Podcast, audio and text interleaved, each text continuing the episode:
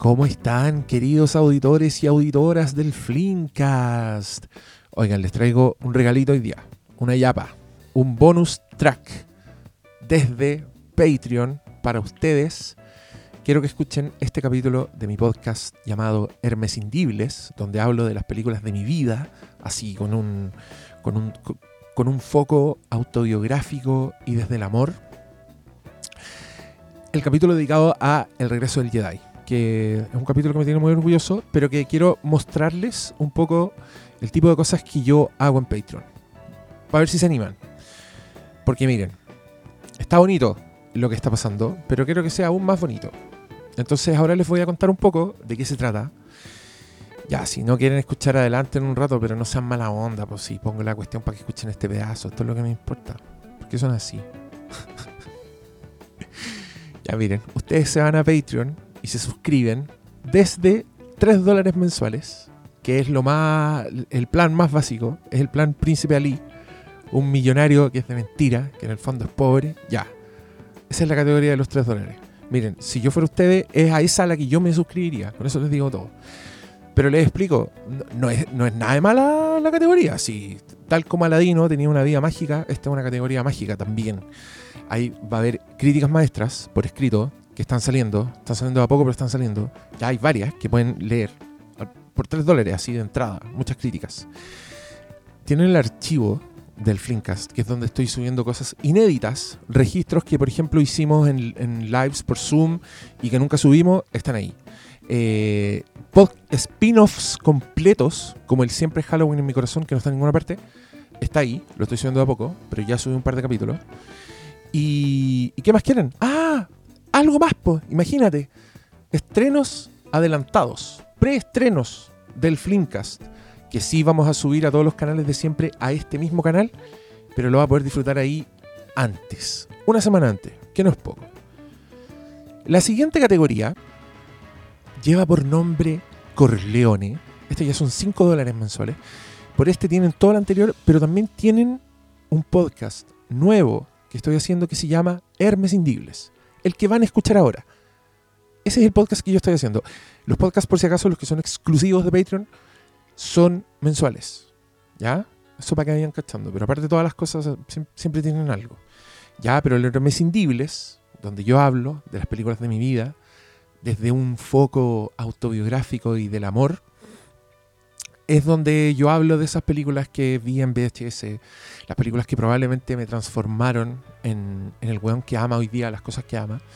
Eh, y hay de todo, y nunca deja de haber este tipo de películas. Así que tampoco piensen que va a ser un podcast solo de la nostalgia. Ahora último, resultó que un, poco que sí. Pero también voy a hablar, por ejemplo, creo que la, la Hermesindibles que ingresó a la lista más nueva es del año 2020. Con eso les digo todo. La siguiente categoría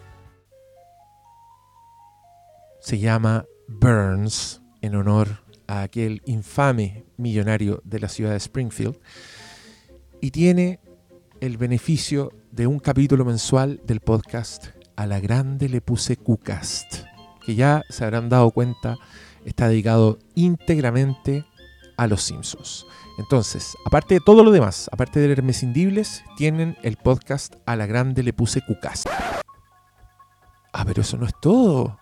¿Qué, significa esta música? Significa que en esta categoría de los 10 dólares también encuentran Siempre es Halloween parte 2, el spin-off que todos creían muerto, tal como Jason, tal como Michael, tal como Freddy, se levanta desde la tumba. Y ahí, mensualmente, tendremos conversaciones sobre películas de terror. Ya hay un capítulo, es un monólogo, y soy yo hablando de la saga Destino Final. Mira, mira, no solo hay cosas así, obras maestras, también hay películas para las cabritas de terror que me gustan. Y ya, ahora un poco pasando más a las categorías de los millonarios, pero que créanme, valen la pena. Está la categoría Smaug y la categoría Wayne, que cuestan 30 y 50 dólares respectivamente, pero que le dan todos los beneficios anteriores, más el derecho a pedirme una crítica cuando entran, una crítica por escrita, on demand, que yo procedo a publicar.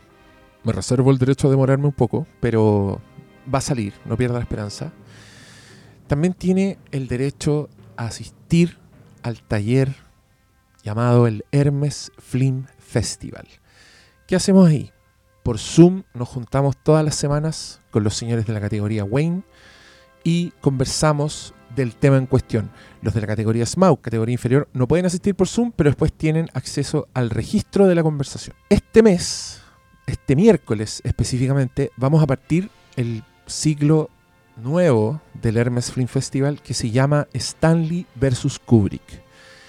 ¿Y sabes lo que vamos a hacer? Vamos a ver todas las películas del señor Kubrick. Bueno, en verdad, no todas las películas. Partiendo de la tercera película para adelante, partiendo de The Killing para adelante, vamos a ver y vamos a hablar sobre una película de Stanley Kubrick todas las semanas, pero la vamos a enfrentar a otra película que este señor o su obra haya influido en ella. Por ejemplo, vamos a ver eh, Paths of Glory y vamos a, la vamos a ver junto a 1917 dos películas de guerra, dos películas con trinchera. Pero algunas no son tan obvias como esa. También vamos a ver, eh, por ejemplo, la película The Shining y la vamos a comparar con una película de uno de los grandes alumnos de Stanley Kubrick, el señor Wes Anderson, de Grand Budapest Hotel. Y bueno, eso era todo, eso era todo el tiempo que les quería quitar. Espero haberlos animado con alguna de las categorías, con alguno de los eventos especiales que estamos haciendo. Y, ahora los dejo con el capítulo de Hermes Indibles, dedicado al regreso del Jedi, eh, para que vean también que, igual es con cariño la cosa. No, no, no es un podcast cualquiera, ¿sí? no, es, no es como sacado a la rápida. Eh, no, espero les guste. Y, y si no, no, pues. todo bien, miren, yo los perdono, buena onda. los quiero mucho. Gracias por escuchar.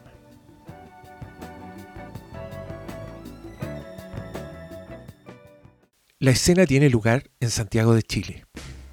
La calle se llama Huérfanos y el cine se llama Rex.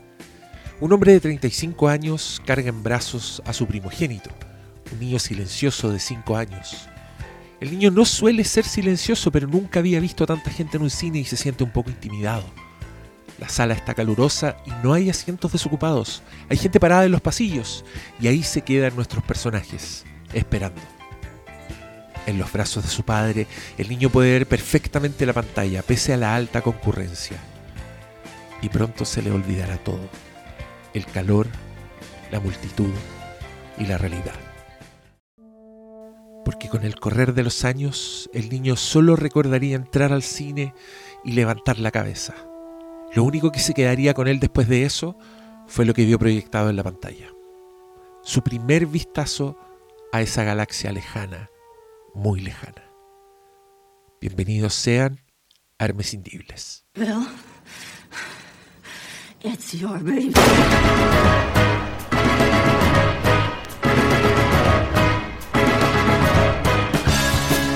The power of Christ compels you! Why, why do you keep calling me Calvin? That is your name, isn't it? Calvin Klein? It's written all over your underwear. I didn't steal the dress, it was a mistake. It's not the dress, it's you. Goddamn regret. The goddamn regret. If I'm gonna die, I'm gonna die historic on the Fury Road. Pues se ha equivocado de sitio. Esto no es un consultorio sentimental. Y usted tampoco es una abogada. Usted es una hija de perra.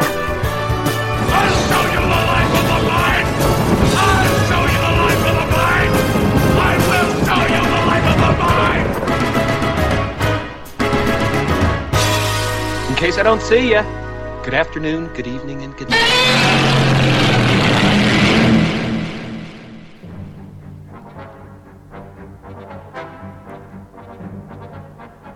Pido disculpas públicas, queridos Meseniwis, auditores de este capítulo de Hermesindibles, por partir con un relato en el que hablo de mí en tercera persona. Porque ese niño en cuestión no es el mismísimo Albert Einstein. Es el mismísimo yo mismo. Como ya les dije en el capítulo de la boda de Muriel, esta es la sección, el programa en el que yo vierto mi alma, mi autobiografía y les hablo muy transparentemente de las películas que me formaron, de las películas que para mí son hermescindibles, las que me cambiaron un poco la vida. Y, y creo que todos muchos saben de mi amor por Star Wars, pero si hay personas sorprendidas acá de que en el, en el esté el Imperio Contraataca, no esté el Imperio Contraataca, ni esté Star Wars, la original, sino que esté el regreso del Jedi, que es la película que según todos es la peor de las tres de la trilogía original. Yo no me voy a dirigir a esos temas, no me voy a referir a esas personas que dicen que el regreso del Jedi es la peor de esta saga, porque miren, la verdad es que da lo mismo, da lo mismo cuál sea la mejor, cuál sea la peor. Creo que durante mi vida yo he decidido que la mejor película de la trilogía original de Star Wars es El Imperio Contraataca. Hay otras etapas de mi vida en que he decidido que la mejor película de la saga original es Star Wars, la primera. Pero hay algo que no cambia. Y eso es que el regreso del Jedi es mi favorita. Tal como en la boda de Muriel dije que esa película era el equivalente del pastel de choclo de la mamá, era la, la, la comfort food, la comida que te reconforta. Eh, para mí el regreso del Jedi es una película que reconforta. Básicamente por mi relación con esa película. Y aquí es donde yo quiero profundizar un poquito en algo que me pasa, que va por dos carriles, va por una parte por el lado biográfico, que es el lado un poco donde uno se miente, un poco donde, donde uno dice, sí, yo vi por primera vez esta película o vi una película a cierta edad y nada, fue lo mismo, como que es un cliché para nosotros. Eh, por una parte, el regreso del Jedi sí es eso conmigo, pero por otra, que es muy interesante y que yo creo que les puede importar a las personas que quieren mucho Star Wars, me obligó un poco a viajar en el tiempo y a ponerme en, una, en un momento de mi vida donde no existía Star Wars. Creo que es muy sano hacer ese ejercicio, sobre todo cuando cuando creo yo que hay que ponerle cariño y crédito a la figura de George Lucas.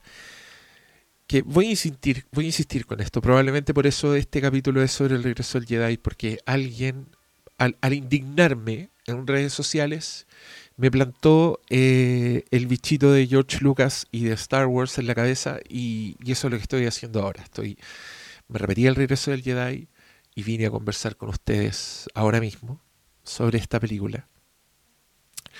Y fue que hace poco se celebró el cumpleaños de George Lucas, entonces aparecieron los típicos tweets celebrándolos, uno se metía en Instagram, si sigues cuentas de películas y cosas, te aparecían cosas de Star Wars, de George Lucas, el hombre detrás de todo. Y, y yo tuiteé que quería celebrar al hombre que imaginó Star Wars cuando no existía Star Wars. Porque para mí eso, esa frase engloba todos los logros y por qué hay que tenerle admiración a George Lucas, para mí, en mi opinión, aunque estemos enojados con él. Aunque haya. Aunque no nos hayan gustado las precuelas, aunque él mismo haya llevado Star Wars como producto a lugares que hoy día eh, no, parecen haber sido lo más sabios pensando en la ficción propiamente tal. Aunque, aunque pensemos lo peor de él, creo que se merece nuestra admiración y nuestro respeto. Mínimo, mínimo nuestro respeto. Eh, admiración ya si les gusta, si, si entienden por qué aspiran a más. Pero mínimo respeto para este señor. El pensar en mi propia vida antes de Star Wars me hace imaginar, eh, poder imaginar bien el mundo pre-Star Wars. Porque uno puede marcar en la historia del cine, así, eh, hacer una raya real en un año, en 1977, el año en que se estrenó Star Wars. Y todo cambió. Eso es, eso es real. Eso es historia. Eso es meterse a los libros de historia del cine, donde ves que se, se muere eh, casi de, de, un, balazo que te dejó con leve vida. Después se muere el cine de, lo, de los 70, como lo conocías. Y aparece la era del blockbuster, que es la era que, que estamos viviendo hoy día. O sea, es una, un, un, una, una, película de estas que dicen groundbreaking, game changing, que nunca hay muchas palabras para eso. O sea, sí hay, pero no suenan tan pulentas como Game Changer o Groundbreaker. Bueno, The Star Wars hizo esa weá por una parte, por otra, técnicamente también lo hizo. In- inventó un poco una nueva era de efectos visuales y efectos especiales, donde en, un momento de la historia del cine en que esta disciplina es un poco mezcla de eh, técnicas físicas, técnicas ópticas, mezclar cosas en la fotografía, en la imagen propiamente tal, y magia, finalmente, porque hay mucho de ilusión en cómo se hacen los efectos especiales y visuales en, este momento que, en mi cabeza son un poco la misma cosa. Hoy día la distinción es más simple, hoy día ustedes dicen efectos especiales es todo lo que se hace en cámara. Por ejemplo, si usted está en una escena, hay, un, hay, hay una tormenta y hay un relámpago, eso tiene que hacerlo un especialista con una luz en el set, lo hace ahí mismo, eso es un efecto especial. El efecto visual es lo que hacen después. Eh, entiéndase cambiar cosas digitalmente, insertar cosas digitalmente. Entonces se puede hacer esa distinción.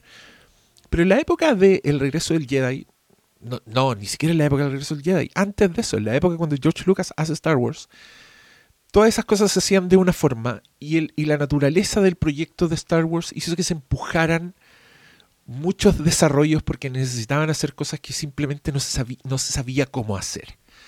Ahí empezaron a mezclar stop motion, agarraban cosas como del cine muy clásico de, de Ray Harryhausen, el señor que animó King Kong en los años 30, y se lo ponían a un at-at, pero se preocupaban también de filmar un pedazo fuera una pintura mate, fuera una pintura que hace un señor en un vidrio, que es muy realista, se, deja en un plano fijo y después se filman cosas en primer plano como por ejemplo los rebeldes corriendo, que se hace de verdad en un set donde hay nieve real y todo eso después se mezcla en un plano glorioso en que vemos un stop motion, un at-at gigantesco que fue animado segundo a segundo por un señor que lo fue moviendo, pero que en su cabeza tenía muy claro el comportamiento de los at-at. Porque los at-at tienen comportamiento, tienen, personalidad. ¿Cómo los animadores logran meter eso haciendo un movimiento eh, por cuadro? O sea, veintitantos por segundo. Para hacer un solo segundo tienen que mover 24 veces el mono. A mí se acerca mucho a la magia. Pero como ven en esta descripción, estoy hablando de cosas muy análogas, muy táctiles que se hacen, que se tienen que construir y por lo tanto van a responder a ciertas leyes de la física. Mientras que hoy día es más fácil decir si el efecto especial de la escena va a ser que se caigan las cosas, porque todo lo demás va a ser un efecto visual que va a ser puesto después. Y, y ahí trabajan como millares de animadores digitales y de especialistas en efectos visuales. Mientras que esta es la época de los artesanos, esta es la época de la gente en que, oye, tenemos que hacer caminar una, un, vehículo imperial cuadrúpedo. Uh, y se juntaban señores especialistas a decir cómo lo podemos hacer. Algunos proponían construirlos de verdad, otros proponían animarlos, otros proponían maquetas. Y finalmente lo que se hacía era una mezcla de todas esas cosas pensado específicamente para el plano en que tenían que hacerlo.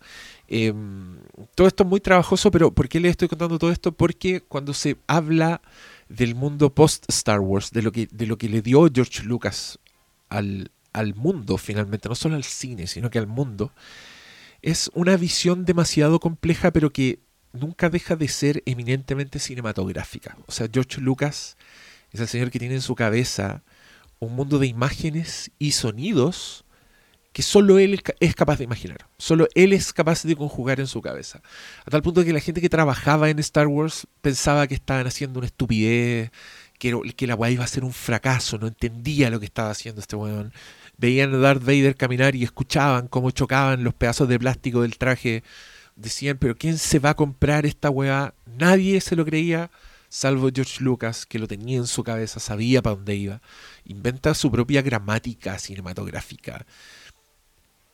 Eh, la forma de filmar, por ejemplo, las naves es una weá que nunca se había hecho hasta ese momento. Y lo que hace el loco es muy inteligente porque agarra cosas del lenguaje de películas de guerra, donde se filmaban las batallas aéreas de cierta forma, y él las traspasa de manera más o menos literal al espacio, pero usando también una técnica que es, que es más o menos reciente, que es lo que una cuestión que empezaron a hacer con 2001 de Stanley Kubrick, que es movimientos controlados, movimientos de cámara automatizados. Puta, decirles por computador en esa época es, es como mucho, pero sí, digamos movimientos controlados por computador que permitían replicar movimientos. Entonces podían hacer exactamente el mismo movimiento y usaban esto, por ejemplo, para filmar las maquetas de las naves. Cuando filmaban una maqueta de una nave en un fondo negro, podían hacer un movimiento tan fluido, porque era un movimiento automatizado, hecho por una máquina, no por una persona. Entonces era un movimiento muy fluido, muy cerca, conservando siempre la distancia y, el encuadre. Y si esto lo hacían en un fondo negro, después tenía la ilusión de que era la nave la que se estaba moviendo en un ambiente sin, gravi- sin gravedad, porque la fluidez de la cámara, al ser un fondo negro, se traspasaba al objeto, a la maqueta, y uno decía, wow, qué, qué- qué lindo está volando, está flotando esa nave en la nada. Es, es la cuestión que hizo Stanley Kubrick y que todos dijeron, wow, eh, nunca se habían visto weas así, porque hasta entonces la técnica dictaba que las naves se filmaban con maquetas, eh, colgando de hilos y haciéndolas volar de verdad. Por ejemplo, vean la Guerra de los Mundos, la, la primera, la, la, que tanto le gusta a Spielberg de los 50.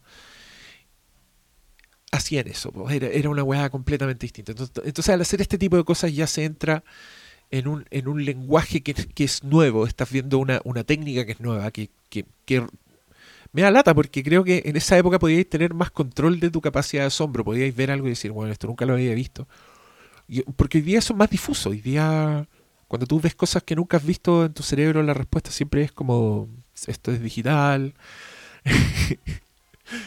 como que no hay esos saltos tan grandes. Bueno, quizás estamos muy encima, quizás cuando pasan las décadas obvio que hay saltos como en el realismo de los efectos de los efectos visuales. Yo creo que podría hacer como una línea solo con Pixar, solo viendo películas de Pixar y, y los saltos técnicos en, la perfección de la animación es, es, brígido. O sea, vean Toy Story 1 y después vean Toy Story 4. La, hoy, hoy día Toy Story 1 parece un YouTube, parece una weá ordinaria, así una animación, no sé, comercial de campaña, como es eso de, de la micro, ¿se acuerdan cuando salió una weá? Una animación que era una campaña del Estado, que aparecían unos monos horriblemente animados. Ya, Toy Story 1 es así de mala. No, ya, si nos gusta, es increíble, un clásico del cine, es la misma historia. Pero esa película es horrible. la animación hoy día es insoportable, pero para que cachen la magia de Pixar, creo que es la película que más le gusta repetirse a mi hija de las Toy Story. Siempre me dice, veamos la 1, veamos la 1, aunque es más fea. Eh, es bacán, porque para que vean, la técnica no siempre es lo más importante. Pero cuando estamos hablando del salto que se pegó a Star Wars, con George Lucas a la cabeza, si tampoco el weón es como un loco que se quedó de brazos cruzados mientras los demás trabajaban, no, este weón terminó fundando la, la, las productoras de efectos visuales que transformaron Hollywood. O sea, el weón estaba con la gente correcta porque él también tenía en su cabeza esta visión. Él sabía que esta mezcla iba a funcionar. Cuando yo me tiré el tweet del cumpleaños de George Lucas, eh, el hombre que imaginó Star Wars cuando no existía en Star Wars, varias gente empezó a decirme que eh, el verdadero imaginador de Star Wars era Tolkien y su punto era netamente la historia de la película. O sea, diciéndote, además una cuestión que son bastante arquetípicas, pero en fin, diciéndote, mire, la historia de un joven con un maestro que emprende un viaje donde conocen... Y sí, obvio, pues sí, sí, es arquetípica la cuestión, pero lo mismo se repite en muchas otras cosas más. Eh, y cuando yo estoy hablando de un hombre que imaginó Star Wars, estoy pensando en todo, no estoy pensando solo en la historia. Y, y con el respeto de Tolkien, estamos hablando de cine, ¿cachai? Tolkien escribió palabritas que tú te imaginabas. George Lucas las puso en pantalla, te las hizo reales, te las hizo tangibles y muy más importantemente hizo que las escucharas. Porque yo creo que eh, gran parte del mérito y, que la gente no, no, lo percibe mucho, en mi opinión, del mérito de Star Wars y, y, de, y de lo increíble que es su mundo es que es 50% sonido, son cosas que escuchaste, son cosas nuevas. Yo creo que, por ejemplo, Chewbacca no sería el personaje que es en la cultura pop si no sonara como suena Chewbacca. Es un mundo que la conjunción de todos los elementos lo hizo tan real y lo hizo tan nuevo y en un, en, en un medio, en el, en el único medio en que podía ser posible Star Wars, en el cine, con imágenes y con sonido, es lo que para mí hace a George Lucas una persona digna de toda la admiración imaginable. Y, y también quiero hablar de esto en este programa. Yo sé que no he hablado nada del regreso del Jedi todavía, pero era obvio que iba a pasar esto. Estuve mirando un libro sobre cómo se hizo Star Wars, que me, ha hecho entender mucho más a, a George Lucas como creador. Eh, es un libro muy detallado, que yo les voy a decir el tiro cómo se llama, para no dejarlos en el aire. Y aquí está, el libro se llama The Secret History of Star Wars y el subtítulo es The Art of Storytelling and the Making of a Modern Epic. Ya, esto se traduce como la, secreta historia, la historia secreta de Star Wars, el arte de la narrativa y cómo se hizo esta épica moderna. Por ahí va la cosa. Una, el autor se llama Michael Kaminsky. Es un libro eterno, cabros, pero que profundiza mucho en la, en la construcción del mundo a nivel de historia que tenía George Lucas. Y déjenme decirles, chicos, que George Lucas es absolutamente el señor que hizo las precuelas. Todos los primeros bocetos, las primeras aproximaciones de la historia que terminó siendo Star Wars, la trilogía original, la primera película en este caso, es absolutamente en el tono y con los mismos errores que están en las precuelas. Son películas, las primeras, los primeros bocetos de su historia son propuestas de historias súper complicadas, con protagonistas poco claros, con enredos políticos que ni se imaginan, con muchos personajes que no tienen eh, muchos fines eh, aparentes, personajes con motivaciones extrañas, eh, y de a poco, con el tiempo, a medida que George Lucas ve pasar los meses sin conseguir financiamiento, sin acercarse siquiera a producir Star Wars, todo ese tiempo en que él le estuvieran diciendo que no, George Lucas está puliendo su historia. Está cortando weas, está guardando cosas para el futuro, está fusionando personajes, está acortando situaciones, decide borrar así batallas completas y, y de a poco depurando su propia historia, viendo películas de Kurosawa, haciendo todas las cosas que los detractores un poco de George Lucas dicen, oh, eso lo sacó de la fortaleza escondida de Kurosawa, eso lo sacó de los seriales. Eh, según este libro es más parte de un proceso, es más parte de un señor que está luchando en su cabeza con una historia que está tratando de sacar pero que no le sale y de repente ve la fortaleza escondida de Akira Kurosawa y se le ocurre partir la historia con los personajes de los robots.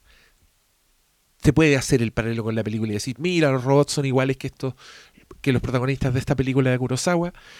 Pero según este libro fue un proceso. Fue, el loco sacaba como ayuditas, se robaba weas de otras cosas. Pero muy consciente de que su historia seguía siendo única y que iba a ser única cuando estuviera en pantalla porque eso era la gracia de la wea. O sea, aquí lo importante no era las descripciones de estas naves, la descripción de Darth Vader, lo importante era ver a Darth Vader en pantalla. Y también hay que decir que esto fue una búsqueda permanente. O sea, también el señor George Lucas, por ejemplo, eh, escribió, eh, cuando describió a Darth Vader, puso figura oscura, eh, samurai, casco samurai, como ese, él intuía para dónde iba, pero después consigue a, al ilustrador Ralph McQuarrie, por ejemplo, pensando en los grandes colaboradores que tuvo George Lucas, y este señor empieza como a aterrizar las ideas locas que tenía George Lucas en la cabeza, les empieza a dar forma, le sugiere que Darth Vader no solo sea un casco, sino que sea un, respirador para que él pueda andar en el espacio a, libertad. Y George Lucas dice, mmm, casco. Entonces es tan hermoso como él va llegando a la perfección que es Star Wars, que también no podéis evitar pensar, esto fue gracias a la resistencia que tuvo George Lucas. Si George Lucas le hubieran dicho que sí al tiro, al primer eh, borrador de su guion, probablemente Star Wars habría sido un desaguisado a lo amenaza fantasma. Porque eso es lo que tenía el señor George Lucas en la cabeza desde el principio. Así que aquí yo quiero desmitificar al tiro la, misma teoría que tenía yo, que era que George Lucas había envejecido y que estaba mal acostumbrado.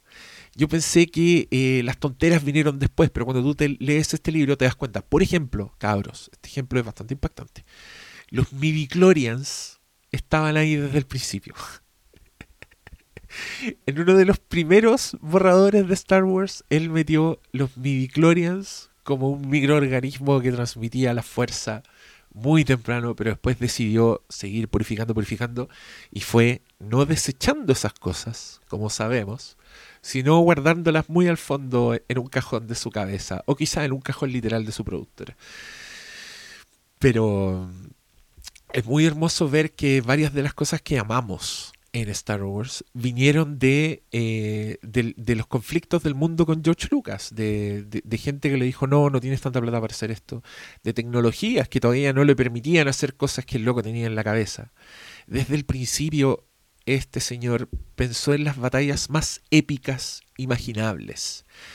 Entonces, yo entiendo y a la vez me da mucha pena que que a las precuelas le haya ido como le fue, porque estamos en este caso ante un, un creador que hace un poco un monstruo de Frankenstein.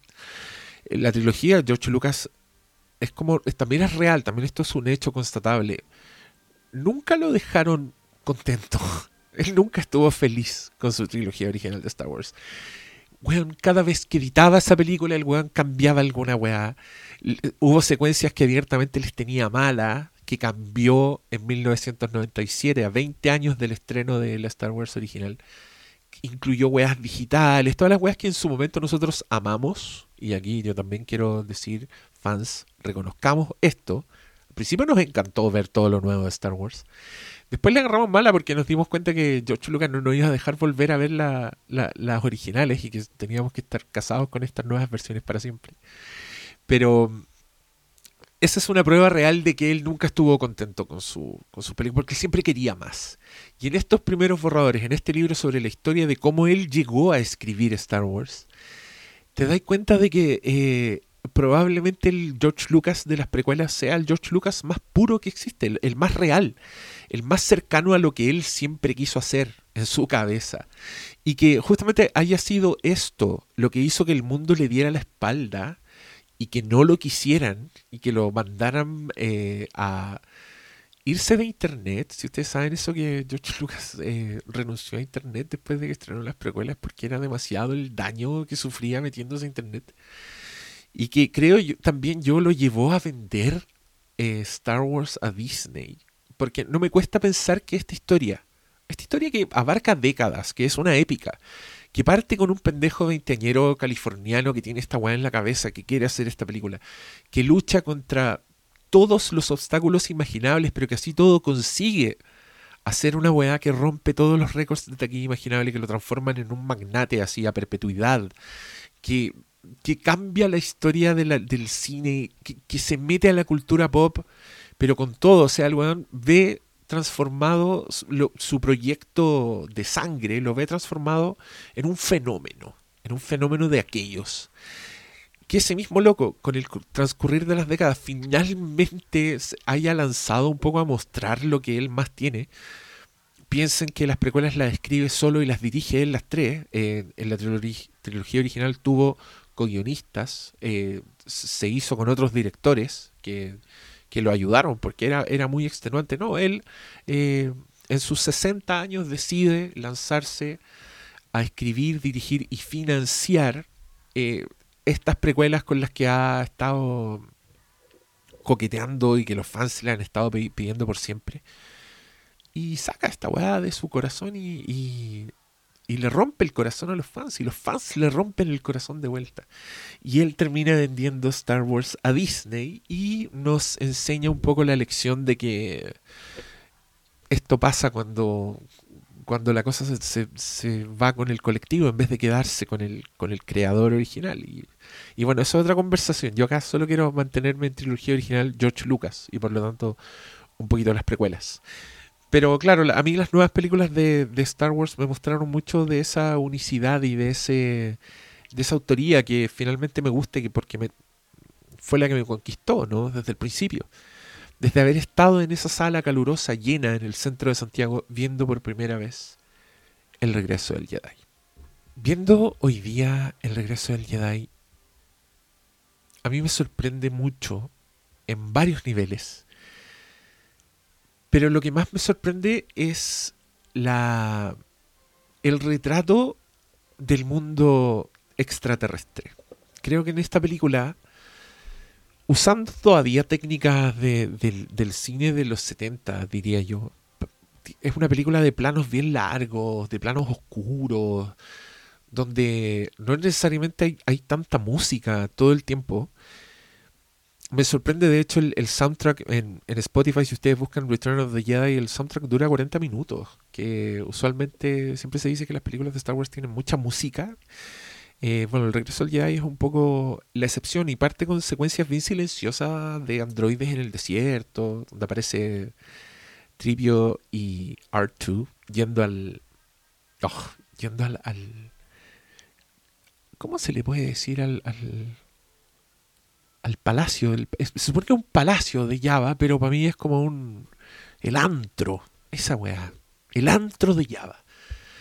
Cuando los robots van por el desierto caminando al antro de Java, escucháis los mecanismos de Tripio, porque es muy silenciosa esa secuencia, entonces escucháis su ruido que hace cuando camina, que por supuesto son todos partes del diseño sonoro de Ben Burt, que es otro puto genio irresponsable de que Star Wars hoy día sea lo que es digámoslo, este es el señor que inventó todo, inventó los ruidos de, de los lightsabers, de las naves, inventó la ecualización de Darth Vader. Oh, ¿cuánto le debemos, cuánto le debemos a Ben Burt? Ha hecho muchas películas, pueden divertirse viéndola. Bueno, Wally era como la más, donde más se luce porque tiene mucho, muchas secuencias sin diálogo, entonces el sonido es bacán, pero eh, aquí, aquí voy con esto, voy a que eh, me, no me cuesta irme a, a esa época, a, a ser un niño de 5 años y estar viendo esta cuestión. Porque creo que los primeros, no sé, 20 minutos del regreso del Jedi son, son un poco un alucinógeno. Primero partís con ese, ese scroll, con esas letras. Eh, aquí, aquí también creo que me di vuelta un poco en mi, en mi posición con los spoilers y con todo eso, pero justamente porque estaba haciendo este revisionismo biográfico y me he dado cuenta que yo soy de la época en que los spoilers estaban lo mismo, donde yo vi el regreso del Jedi sin saber nada de la historia y da lo mismo, ¿sabes? Dio todo lo mismo, todo lo viví igual. Bueno, en una época donde tú consumías las cosas como te llegaban nomás. Ahora es más fácil tener el control y decir, quiero ver esta serie, voy a partir desde el capítulo 1 porque puedo hacerlo, porque puedo ver cómo se llaman los capítulos. Pero no sé, pues yo, yo empecé a ver Six Feet Under en la segunda temporada porque un día vi a mi mamá y lo estaba viendo en la tele y me puse a ver lo que estaba viendo ella. Puede haber sido la última temporada, da lo mismo, como que era buena la escena, era buena la historia, ya me quedé viéndola. Creo que los archivos X también la agarré así de cualquier parte. Eh, en fin, bueno, Star Wars la agarré de cualquier parte. ¿A qué voy, voy con esto? Que para mí la historia de Star Wars, la historia de Return of the Jedi, cuando la vi por primera vez siendo un niño de 5 años, ustedes entenderán que la historia es lo último que me importó. Era completamente secundario, me importaba una raja quién eran esos señores. No tenía ningún, ningún sentimiento previo hacia Darth Vader y no tenía para qué tenerlo porque en la primera escena te cagáis de miedo al tiro y sabe, créanme, sé que ese weón es malo. Sé que hay que tenerle miedo. Sé cómo lo mira su subalterno cuando le dice, estamos atrapasados con la estrella de la muerte, señor Vader. Y Vader le dice, ándate por la sombrita, loco, porque viene el emperador. Y el emperador no es tan buena onda como yo. Yo, yo vi esa escena y ya sabía lo que estaba pasando. ¿Qué importa de dónde venía el viejo? Da lo mismo. La cosa es que a mí el regreso del Jedi me seduce por cómo me muestra el mundo. Me lo muestra con una distancia, creo yo que lo hace muy real. O sea, cuando te muestran eh, la llegada de la nave de Darth Vader, te la muestran de lejos, te la muestran como la ven los que están ahí parados, no, no va la cámara al lado de la nave así luciendo. No, te lo está mostrando muy... ¿Cómo, cómo decirlo? te lo está mostrando así como con ojo omnisciente, con ojo de, de, cámara de seguridad que ve el plano amplio. Entonces te está llamando a explorarlo. Es un mundo que no hace el trabajo por ti, no te dice esto debe sorprenderte, solamente te muestra el mundo y a ti te sorprende porque es sorprendente, no porque esté filmado para sorprenderte, no sé si se entiende. Creo que eso lo hace más real, porque por lo mismo no tenéis mucha noción de, del artificio. Entonces cuando sigue a estos robots por el desierto y, y la cámara está fija, entonces tú veis cómo se, se, vienen acercando de a poco, o si veis el contraplano veis cómo se van alejando porque ya se están acercando al palacio. Cuando entran a la weá es muy oscuro, es como entrar a un antro, que yo no puedo evitar relacionar con el cine en que vi esta weá, porque como les dije en la intro vergonzosamente en tercera persona, les vuelvo a pedir disculpas por eso. Era una sala que estaba llenísima y que hacía mucho calor y que estaba oscuro, entonces puta, fue como ver en 4DX el Palacio de Java, donde entra, están todas estas criaturas que se comportan además, no se comportan como criaturas, son como unos hueones que están así en, el, antro chupando con el malo, es como película de, de Rodríguez cuando entra el Antonio Bandera y están todos como esos viejos chicha. Así es el Palacio de Java un poco. Y creo que esa realidad para mí lo hizo fascinante porque era una hueá muy real pero están esos señores con cara de jabalí, está Vip Fortuna, que es este personaje completamente de película de terror, que tiene garras, que está vestido de negro, tiene tentáculos, colmillos, y que más encima habla en un lenguaje que no se entiende. en un lenguaje alienígena, pero no tanto, que igual suena como a lenguaje real, como alguna weá que yo no entendería. Y bueno, por supuesto que después uno grande lee y sí, es así. De hecho, el, el el idioma que hablan en el Java y su, y su, y su gente, es como el quechua. Y yo busqué en, en YouTube el quechua, porque soy ignorante, nunca había escuchado el quechua. Y sí, saben que sí, parece un poco suena un poco como, el- como el lenguaje hat. Imasutiki, Tawate, Binki, Kamawalpa, Ayes, Cachón, Kawawoke. Y aquí es donde ya empieza a ser fascinante, porque esto que les dije yo antes, de que George Lucas se nota que es una persona que nunca estuvo feliz con su trilogía original, la primera prueba que hay que sacar es el regreso del Jedi. Porque toda esta secuencia de, del antro de Java es un poco un refrito de la cantina que se ve en Star Wars, en la primera película, y que a él nunca le gustó cómo quedó. Y esto a mí lo encuentro fascinante en demasiados niveles, así que me van a perdonar, pero aquí les voy a rayar la papa un rato. Porque la cantina de Star Wars era una secuencia que necesitaba mucho más dinero del que tenían en ese momento.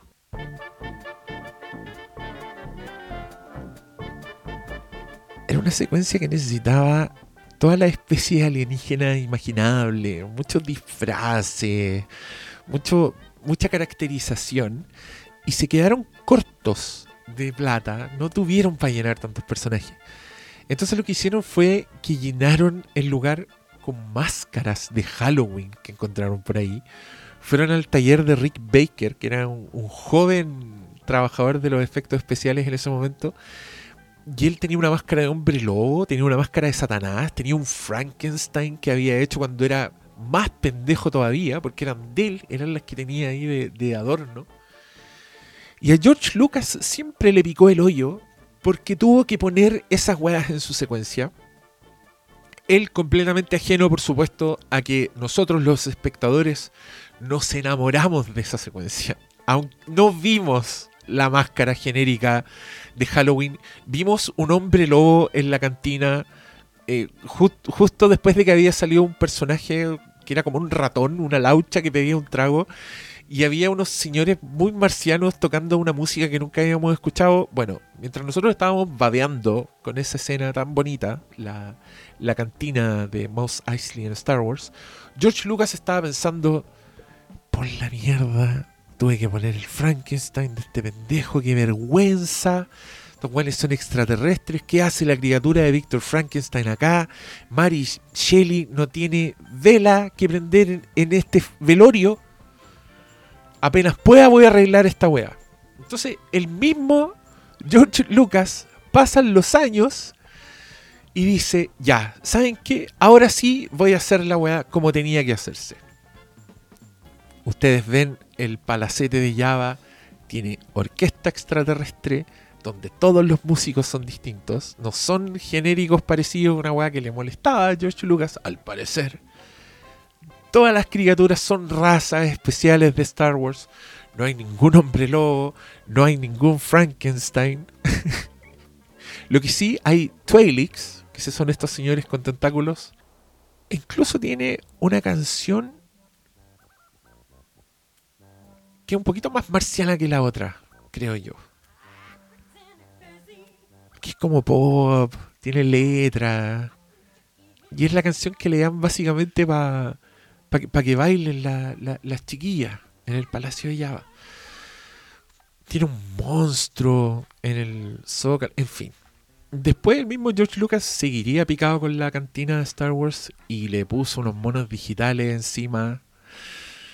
Y ahora uno no puede ver las máscaras de Rick Baker porque lo único que está disponible, lo que está en Blu-ray, lo que está en Disney Plus, son las malditas versiones especial, Special Edition. Bueno, en fin.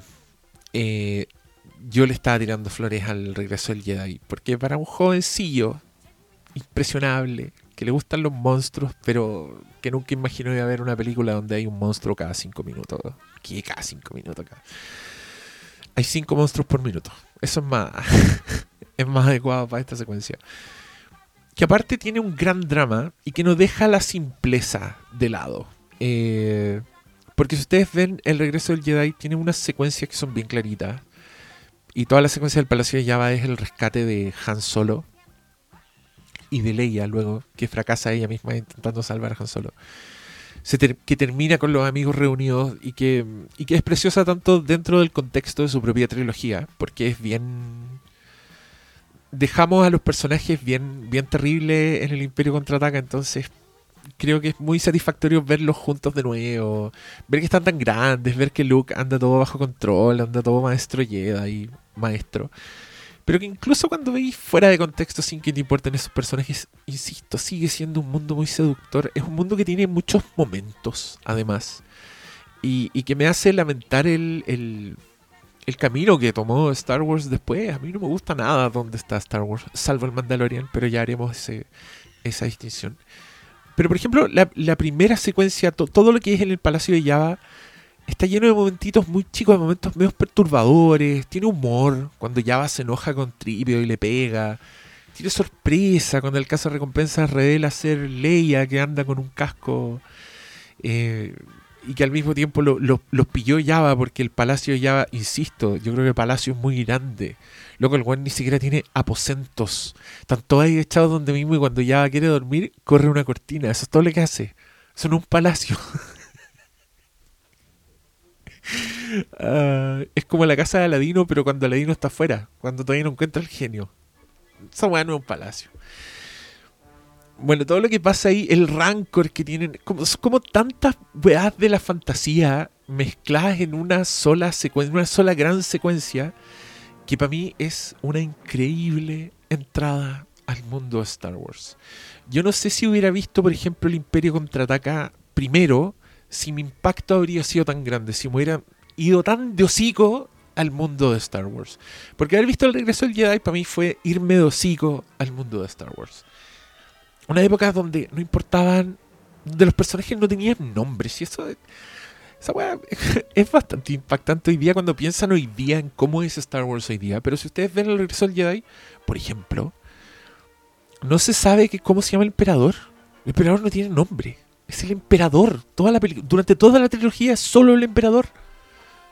Creo que le dicen Palpatine en la 3, pero es un agregado. No, no, estaba en el original. Se lo pusieron después.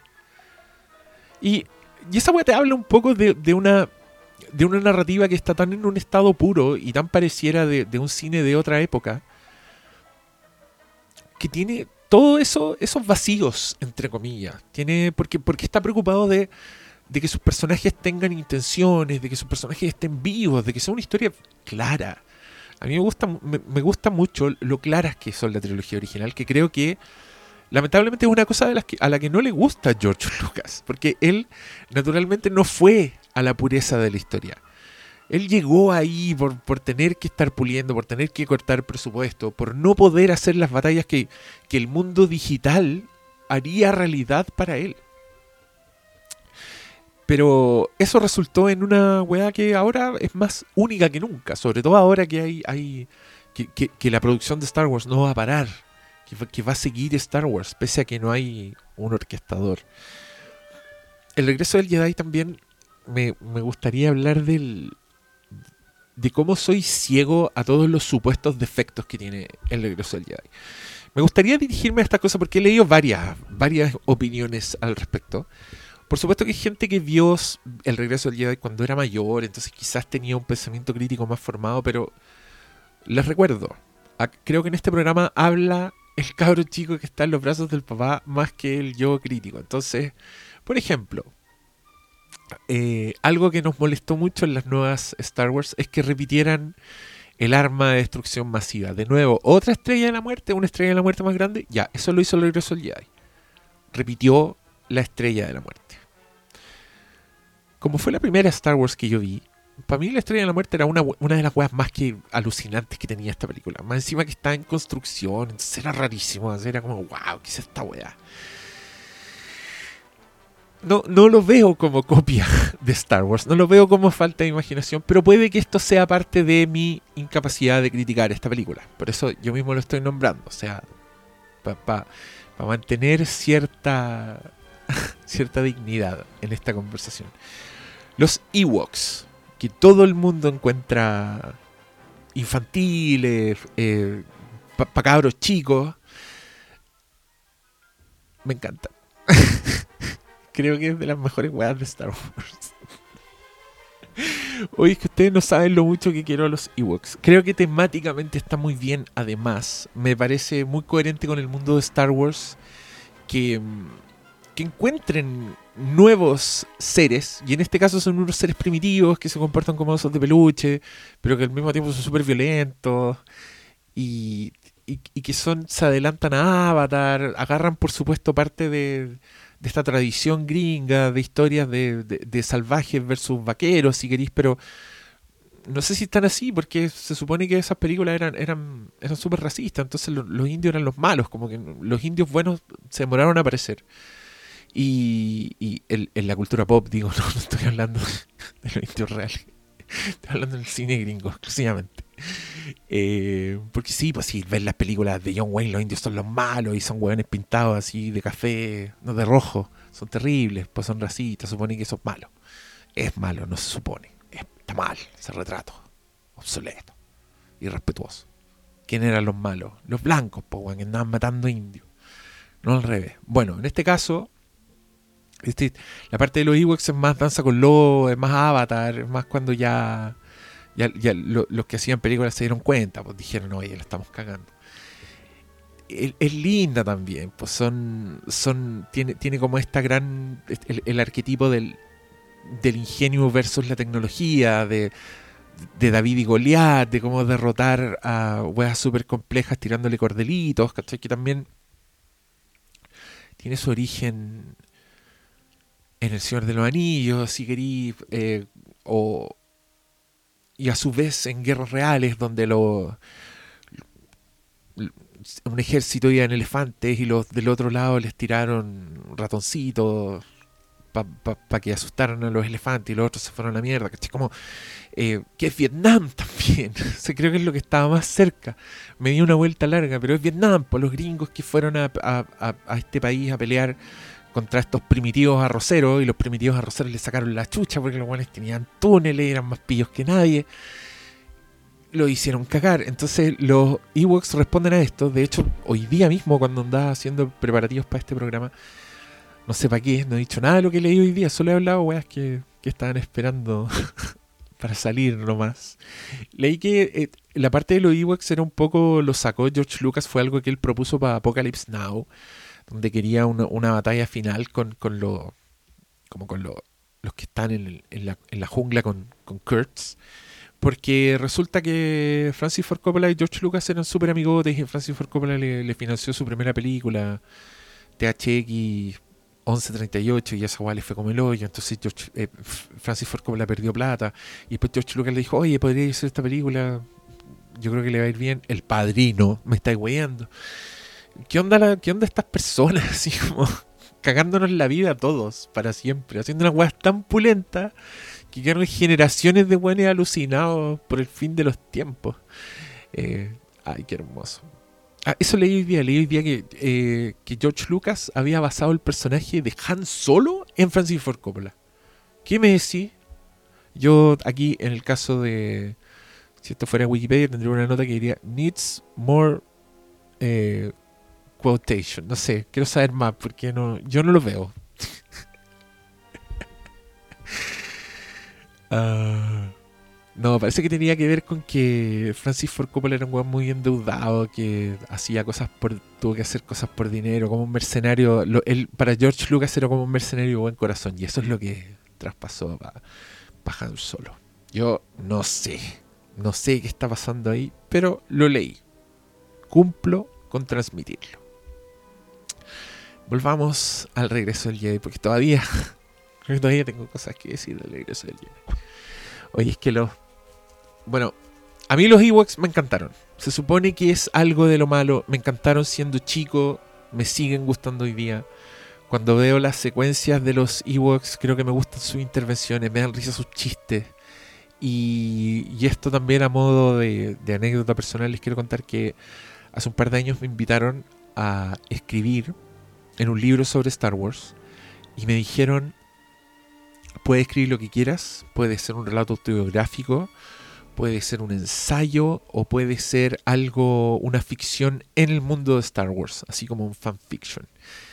Y, y yo escribí un cuento sobre Ewoks, específicamente sobre dos Ewoks que aparecen en una escena, uno de los cuales muere en pantalla. En uno de los momentos que a ese niño de 5 años, en esa sala llena y calurosa, lo hizo cagar. Me dio demasiada pena el Ewok que muere. Y, era un impacto también para un cabro chico porque creo que igual es una película donde un niño no se siente seguro. ¿En qué- ¿De qué hablo? No, no creo que me vaya a pasar nada ni que vaya a salir un monstruo. Pero no me siento seguro en el sentido que cualquier cosa puede pasar. O sea, vi morir un Ewok en pantalla, vi que le cortaban el brazo a un señor, vi que el Rancor se comía a un señor cara de jabalí. Entonces, yo creo que debo haber estado bastante tenso y bastante involucrado, que es lo que uno busca en estas películas. Eh, yo no sé si hoy día un blockbuster tendría un momento así tan, tan descarado, pero mm, no sé, bueno, en Avengers muere Spider-Man, pero no es lo mismo, esto era como eran personajes. Yo estoy hablando de, de momentillos que te dijeran, oh, esto, esto es heavy. Para mí eran fuertes ese tipo de momentos. Era la muerte de Java es súper fuerte. También se supone que está inspirada en el en la escena del padrino en que matan a Luca Brasi. Y tiene todo el sentido esa weá. Esa, sí me la creo. Porque Luca Brasi muere de manera súper grotesca, pues muere con los ojos así inyectados en sangre, con la lengua afuera. Y también es un señor gordo, así grotesco, muy, muy parecido a Java. Y Leia ahorca a Java con sus propias cadenas y lo hace pico. O sea, es un momento muy hermoso. Y después hacen volar todo el, el, convoy piteándose a los, a los pocos que quedan con vida arriba. y nadie, nadie se escandalizaba, nadie, nadie ponía el grito en el cielo. Bueno, eh, ¿a, qué, ¿a qué iba? Bueno, película intensa para un cabro chico que no se le olvida más. Que me, da risa que el mismo George Lucas después decía, yo, yo todas estas películas las hice pensando en los niños. Y sí es cierto, pero pareciera que en las precuelas pensó en niños más ahueonados nomás. Porque, puta, el- los Ewoks es lo más terrible que podéis encontrar en, en la trilogía original, lo más para niños, entre comillas. Pero los locos igual eran brutales, eran caníbales. No, no eran caníbales, pero se querían comer a las personas. Matan a muchos Stormtroopers. Al final, cuando tocaban los tambores con los cascos, yo creo que esos cascos tienen las cabezas adentro todavía. Si igual sonarían como tambor. bueno, en fin, como ven, pienso mucho en los Ewoks, pensé mucho en los Ewoks, hice ese cuento. Paréntesis, fui el único saco weá que, que aceptó esa weá y que escribió una ficción de Star Wars. El único imbécil que escribió fanfiction. Todos los demás escribieron, ay, cuando yo conocí Star Wars, ay, yo, yo, yo, yo, Star Wars, yo, yo, yo. Y yo ahí ahueonado, hablando de los Ewoks. Podría haberme mandado las partes igual que los otros hueones.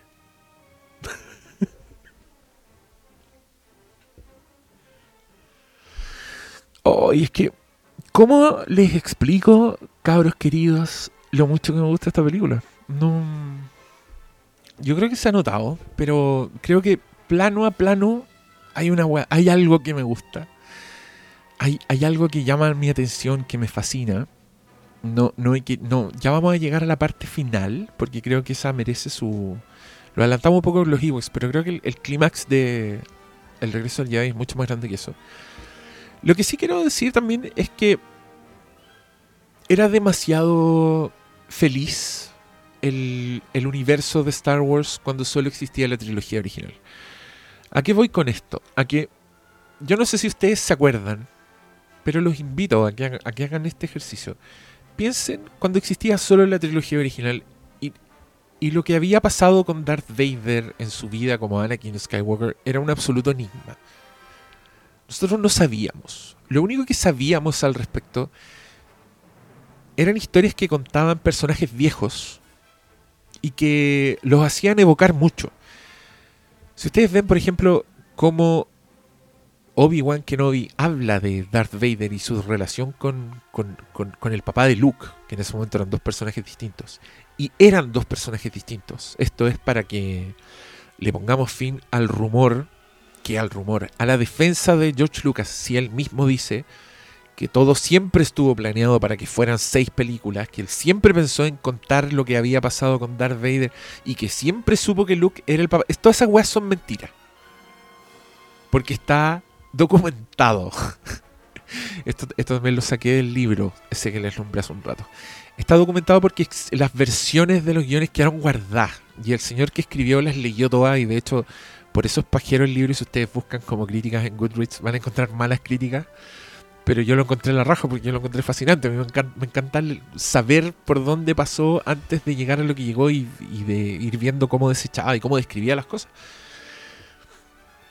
Pero como está todo documentado, se sabe que el weón no tenía idea, que todas las weas se le, se le fueron ocurriendo en el camino. Entonces, cuando ustedes van a Star Wars y escuchan el monólogo de Ben Kenobi sobre el papá de Luke y lo que pasó con Darth Vader, es suficiente. Y es suficiente porque en la actuación del señor está todo. O sea, cuando él dice, él era el mejor piloto, éramos amigos, eh,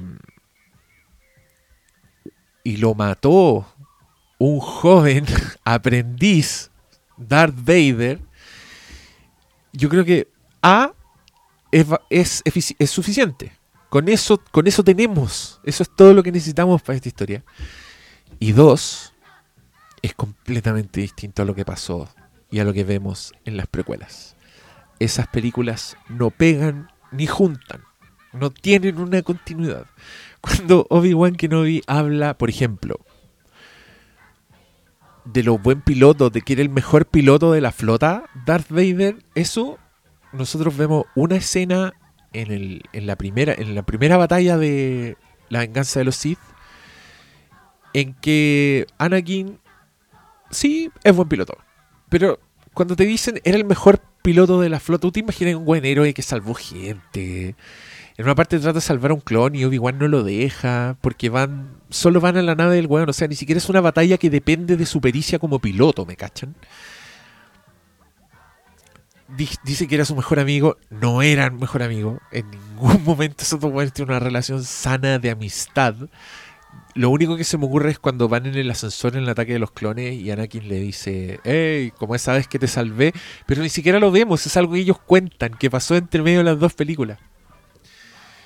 Y aparte que están todo, todo el tiempo peleando y tirándose mierda, entonces no, no, no te traspasa esa idea de, de, de bondad. Y lo peor de todo, lo que nos compete para esta película, en mi humilde opinión, es que te caga un poco la redención de Anakin Skywalker.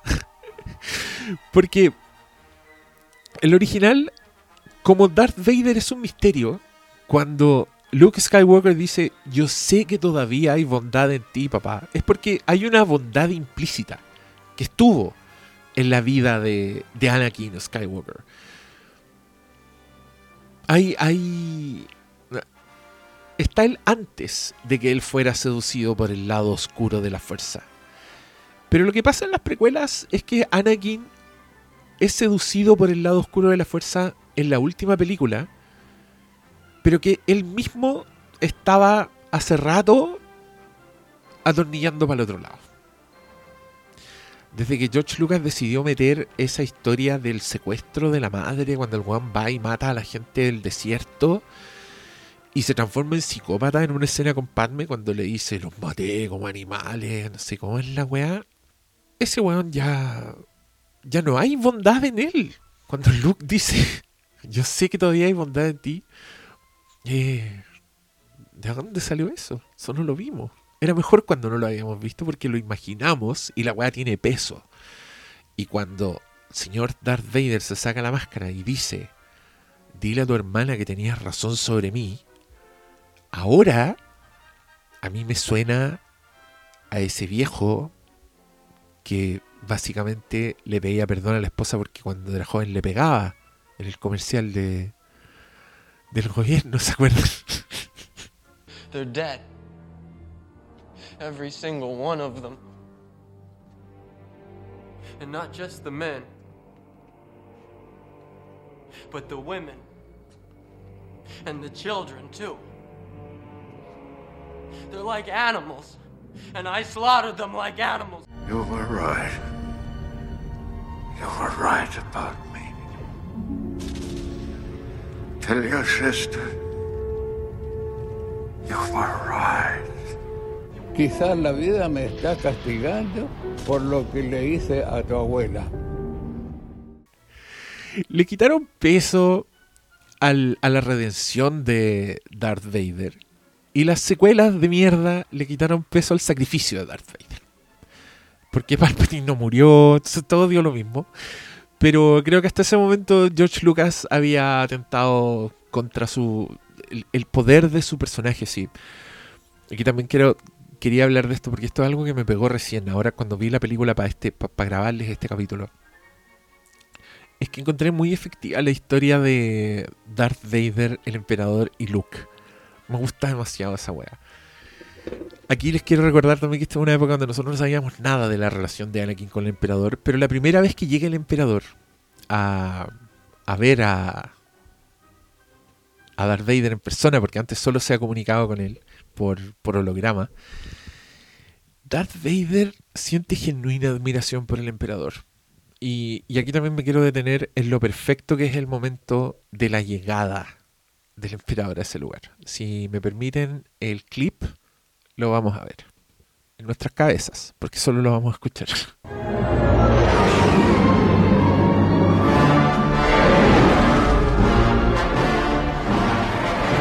Escuadras de TIE Fighters acercándose a esta mejorada estrella de la muerte.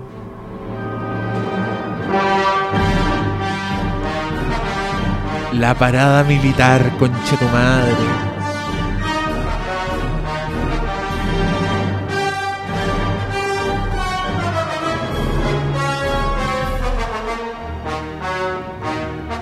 Están todos formados esperando al emperador. Darth Vader se arrodilla, weón.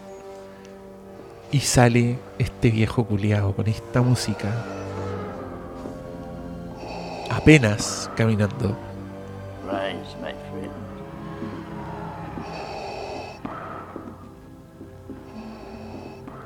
Darth Vader lo mira. Star will be completed on schedule. You've done well, Lord Vader. And now I sense you wish to continue your search for young Skywalker. Qué, qué groso Ian McDermott que se gana el rol del emperador, cabros. Porque este personaje, yo les voy a contar. Tenía otro actor casteado. Aparece otro actor en Imperio Contraataca cuando llama por teléfono a Darth Vader. Por teléfono holograma, ustedes me entienden. no, no pueden verificar lo que estoy diciendo porque si van a Disney solo van a ver la versión donde cambiaron a ese señor por Ian McDermott. Pero originalmente era otro viejo. Y contratan a Ian McDermott para que sea un poco el doble de cuerpo, para que sea el loco que tiene que caminar, el que tiene que hacer los gestos, un poco como hay un actor de Darth Vader que no es la voz que escuchamos. Acá iba a ser un poco lo mismo. El, personaje iba a ser este otro actor, pero este era para el cuerpo, era para otras cosas. Este señor en esta época tiene creo, como no tiene 40 años, tiene 30 y algo. Pero él dice, eh, le, le, le, recomiendan que imite la voz del, emperador original para ver si, le quita un poco el, el personaje, si lo pueden usar en otras cosas. Y lo que hace este señor es proponer una nueva forma de hablar el emperador. Y llega con este personaje que habla de manera absolutamente exagerada, entonando todo como cambiando su, su estado broncopulmonar, proyectando la voz de manera extraña, hablando un poco como un brujo, una weá rarísima. Y a George Lucas le encanta y se queda con el papel.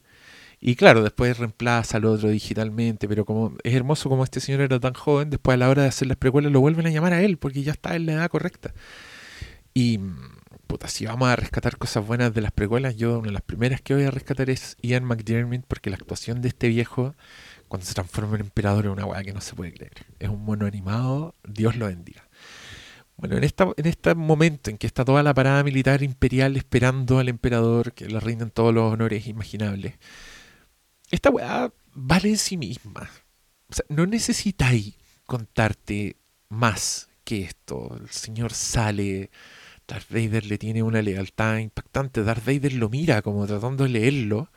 Y el emperador no lo, no lo ve. Tienen esa relación extraña en que se tratan de my friend. Percibo tus sentimientos y, y te respeto. Entonces, cuando Luke va un poco a decirle, yo sé que tú eres bueno papá y tú sabes lo que este viejo siente por el emperador, bueno, son momentos muy pesados, con mucha carga, donde, eh, donde prender un sable láser es un momento impactante.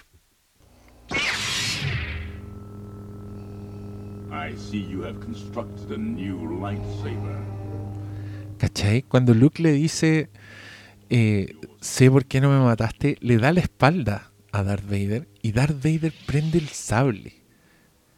Y bueno, son momentos muy mágicos que más encima te hablan de, de la mitología de la weá, porque cuando Darth Vader prende el sable le dice, te quedó bueno, como es, es un momento importante para los Jedi hacer construir su propio su propio sable. Y también pensemos que en el contexto del Star Wars original, toda esta cuestión de los Jedi y de la mística era una cosa que estaba en el pasado, era como una religión obsoleta que seguían solo algunos. Entonces, Luke Skywalker está en terreno bien delicado porque es como el último Jedi que viene a hablar con el que se pasó al lado oscuro, confiando que todavía hay bondad en él.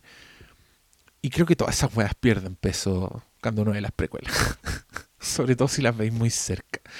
Si esa weá de ver la 3 y pasarte el tiro a la otra weá, no, yo no lo recomiendo, porque creo que estas películas tenían una fortaleza en, en varios de sus enigmas. Y la figura de Darth Vader enigmática es hermosa. Pero una vez que le podéis trazar como toda la cronología de vida, el personaje da, da un poco lo mismo. Y qué lástima que las secuelas como que intentaron replicar estas weas y hacer su propio Darth Vader, con su propio emperador, como por qué seguir esas mismas dinámicas, yo eso es lo que nunca voy a entender. Y es lo que me da rabia de esas defensas, como gente que decía como, ay, pero ¿qué te importa que no te hayan dicho dónde venía Snoke si... No, ¿cómo se llama el weón? Snoke. ¿Qué te importa que no te hayan dicho dónde venía Snoke si cuando tuviste al, al emperador nadie te dijo de dónde venía el emperador? Y yo, pero ¿por qué tienen que ser la misma weá? Pues si ese es el problema. El problema no es que me digan quién es el weón. Acabo de decir que da lo mismo. Estoy viendo esta película y la pura música, la pura, el, el puro cine de la llegada del emperador te dice que ese weón es el, el Hitler de la weá. Es lo que hay que tenerle miedo. Y eso es lo único que necesitáis. No es mi problema la falta de información. Mi problema es que me hagan tener que aceptar así como si nada que la weá sigue siendo exactamente igual. Puta que rabia, weón. Cuando todo lo que tú ves en esta, en esta película, en El Regreso del Jedi, es nuevo, aunque tiene estas cosas repetidas, tiene esta cantina 2.0, tiene otra estrella de la muerte, pero puta, creo que da lo mismo, porque por ejemplo la batalla final, ya, lleguemos a la batalla final. El clímax de Return of the Jedi es una batalla a tres fuentes, no, a, tre- a tres frentes, no a tres fuentes, a tres frentes. Una es lo que está pasando en la luna boscosa de Endor, en el santuario, la luna santuario de Endor. Sí, esa es la weá, po. Endor es otra weá, no es donde están los Ewoks, ¿o no? No, ya me enredé. La batalla en el bosque de los Ewoks versus los Stormtroopers con Han Solo, Leia, los robots, los Ewoks y, y los ATST en el bosque. Y esos speeders, oh, concha tu madre, los speeders de Jedi son tan hermosos. Ahí tenía otra secuencia para ver y disfrutar. Pero bueno, ya, ya llegaremos ahí. Nos acercaremos a ese punto. Ahora estamos hablando de la batalla a tres frentes. Están en el bosque los Ewoks, están en el espacio el escuadrón rebelde con todas esas naves, que debe ser la batalla más numerosa de la, de la trilogía original. Es muy épica, yo creo que también por eso se siente como más, más definitiva, o sea, siguiendo el curso de estas historias tan simples. Lo primero que hicieron fue destruir la, la, la estrella de la muerte, porque era una terrible amenaza. Ahora están destruyendo la inconclusa Estrella de la Muerte 2 que tiene al, a Palpatine adentro. O sea, este es la Inglourious Basterds. Aquí, aquí matan a Hitler y estamos al otro lado. ¿Cachai? Sacada la guerra para siempre. Y creo que eh, los locos compensan como lo más grande que es esta épica haciéndola más grande. Pero como estamos en una época, como estamos en 1983, donde tienen que construir las maquetitas, tienen que filmarlas por separado, aunque es una batalla épica llena de naves, yo creo que no alcanzan a pasarse al extremo del ruido visual. O sea, es un exceso, pero es un exceso que nosotros podemos manejar.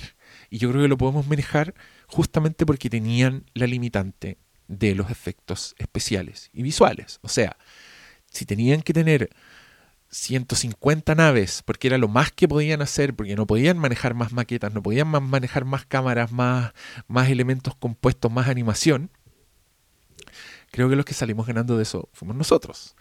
Porque del año 97 para adelante, con las precuelas, pueden hacer todas las naves que pueden, que quieren, y ahí George Lucas dice, ¿qué es 150 naves? 2000 naves, weón. 15.000 naves.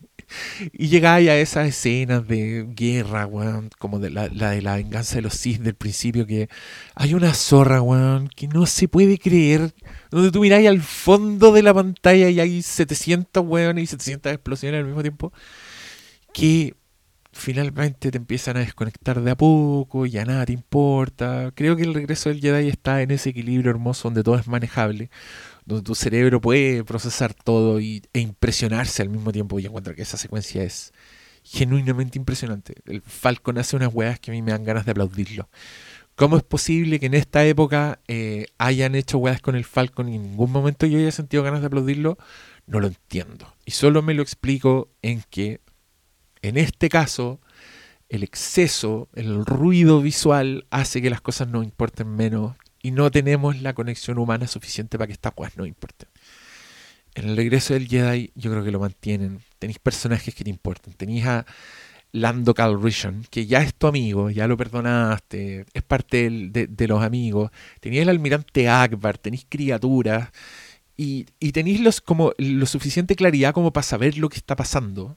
Como para decir, llegaron, es una trampa, saben que estamos aquí, aparecen los TIE Fighters, empieza la guerra, después la estrella de la muerte le tira un rayo, unos buenos lo hacen cagar, entonces tenemos que escaparnos de la estrella de la muerte, lo que podéis procesar, entendéis que tienen que meterse a la estrella de la muerte. Es una weá que mantiene su tensión y su capacidad de asombro. O sea, podéis decir al mismo tiempo, oye, el plano increíble, pero no solo estar pensando en el plano increíble, sino que estáis metidos en la aventura. Y como es una batalla a tres frentes, también estamos viendo lo que está pasando con Luke, el emperador, y Darth Vader.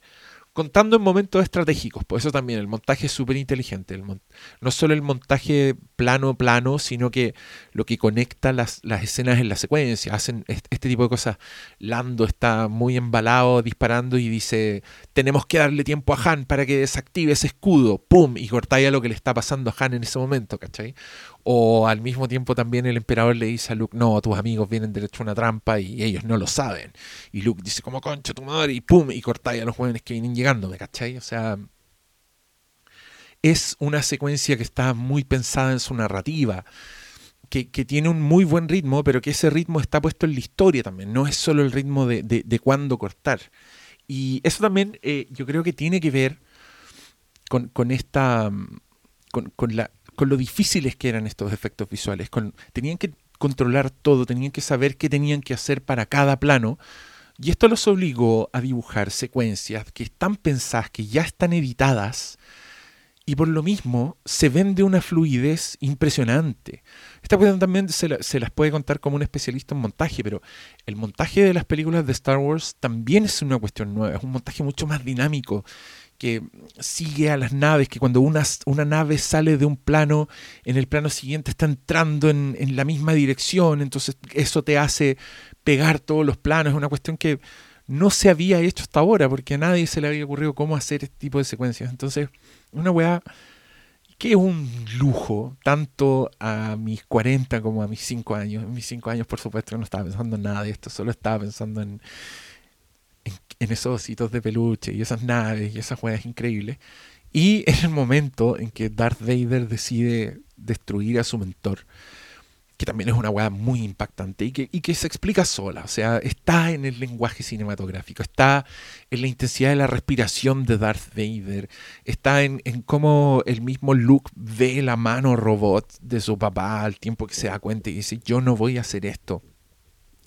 Mucho plano de, de personajes mirando, de personajes midiendo reacciones entre tres personajes eso es un logro, eso es buen drama, eso es buen conflicto y es universal y e imperecedero. O sea, ustedes ven hoy día el regreso del Jedi y esa secuencia es efectiva. Ustedes están interesados, están involucrados en lo que está pasando en los personajes. Y, y también con, con, con, esas secuencias de humor que yo también, eso también se le, se le critica al regreso del Jedi, tiene muchos chistecitos. Claro, porque el, el, el Wicked hace weas, porque es como el, el Ewok chistoso, el Ewok protagonista interpretado por Warwick Davis, un enano célebre. Creo que enano es, incorrecto hoy día, perdónenme, no quiero ofender. Pero mm, la persona en situación de miniatura, que tenía 11 años cuando hizo The Wicked, era un niño, me estáis guayando, un niño de la mano con la princesa Leia disfrazado de peluche, demasiado tierno. Bueno, todos esos actores lo pasaron pésimo, pero también ahí tenéis eh, Avatar adelantado con ositos de peluche que originalmente al parecer eran Wookiees. Y eso era mucho, al parecer es mucho más complicado conseguirse gente que parezca Chewbacca que gente que parezca ositos de peluche. Y le pusieron Ewok, que es muy parecido a Wookiees, como da vuelta la palabra. No sé si ese será el origen. Por ahí leí, por ahí leí que también era de, podía ser de Miwok, que era una tribu de nativos americanos. Da lo mismo los Ewoks son a toda raja. Y todos los que los basurean no cachan nada. Ah, ¿Por qué no apareció un Ewok en The Mandalorian? Eso quiero saber. Y, bueno, ya que estamos hablando así, ya que me, perdí completamente en mi propia verborrea, ya solamente quiero hablar de cosas que me gustan. Y cosas que me gustan como la secuencia de las motos en el bosque. ¡Wow! Hablemos de seducción del ojo y del oído. Es una secuencia que no tiene música, es una persecución casi sin nada de diálogo, donde todo el, diseño sonoro es toda la intensidad que necesitáis. Y que, de nuevo repito, es una secuencia tan compleja desde el punto de vista de los efectos visuales, que es una secuencia que se tuvo que planificar hasta el, hasta el más mínimo detalle. Entonces, todos los planos importan. Hay planos preciosos que hicieron con monitos, con marionetas arriba de, de unas maquetas los planos subjetivos lo hicieron, los hizo un señor con Steadicam caminando por el bosque de San Francisco donde hicieron la secuencia, que un bosque famoso, el mismo bosque que sale en Rise of the Planet of the Apes, en el, ¿Cómo se llama la weá? El planeta de los simios Revolución. En el clímax de esa película, ese bosque, es el bosque del regreso al Jedi. Entonces, el camarógrafo iba caminando con un Steadicam atravesando el bosque a paso normal, pero la cámara iba grabando un plano por segundo. Entonces después cuando lo, lo veía normal se veía una velocidad impresionante. Que me encanta porque es la clase de soluciones artesanales que tienen que ver con la ilusión, con ilusiones ópticas, y que a mí me recuerdan a Evil Dead y Sam Raimi corriendo por el bosque con su cámara en una tablita para que pareciera un plano fluido de velocidad. Y toda esta gente haciéndose la vida difícil por nuestro entretenimiento, siempre los voy a querer. Pero al que más voy a querer en esta secuencia es al señor Ben Bird, porque prácticamente orquesta la secuencia con sonido.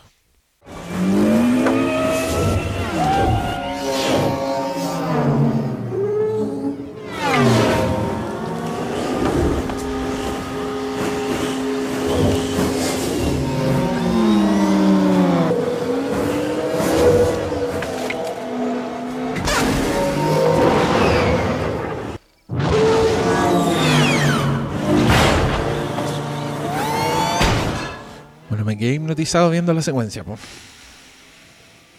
Cosa más bella. Queridos Meseniwis, no sé qué más decir. Siento que no llegué a ninguna conclusión. Siento que no dije nada importante. Solo cumplí con hablarles de mi amor por esta película. Querer explicar un poco de dónde viene tanto es que no quiero decir nostalgia, porque nostalgia creo que es un término que está, que está muy, muy, muy mal usado, pero tanta sed de querer volver, quizás no a este mundo, sino que a esta, a estas sensaciones. La sensación de estar en un mundo desconocido, que yo no sé si será una imposibilidad a estas alturas de, de la vida y que simplemente hay que aceptar que ahora Star Wars es otra cosa y, y que significa cosas distintas para otras personas, que no, no tiene que significar lo mismo por siempre. Pero mm, cuántas alegrías me dio esto desde el primer día en que la vi.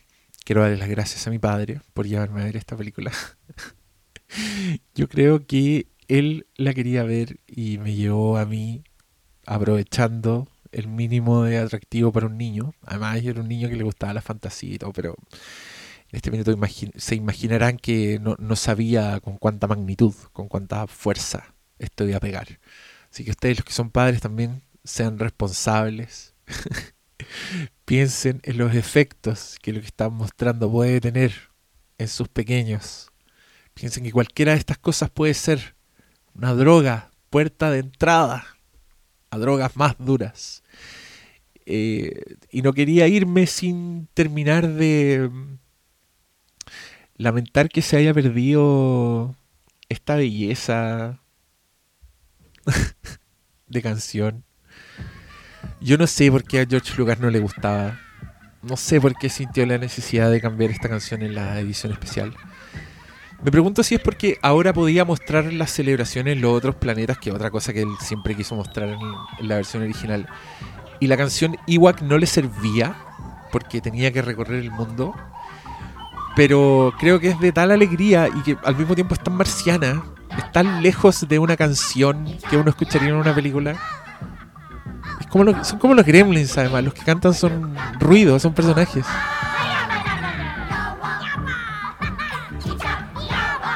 La wea linda, me estoy weando. Una saga épica termina con esto. Bueno, además que George Lucas estaba ahí muy picado, pero extraño este, escuchar este tema en esta película. Y ver bailar a esos bonitos. Y celebrar con las cabezas decapitadas de los Stone Troopers.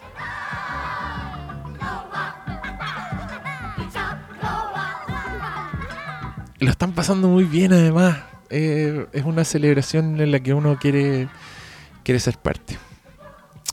Yo les doy gracias a ustedes por haber sido parte de mi propia celebración con esta película y, y nos vemos en el próximo. Gracias.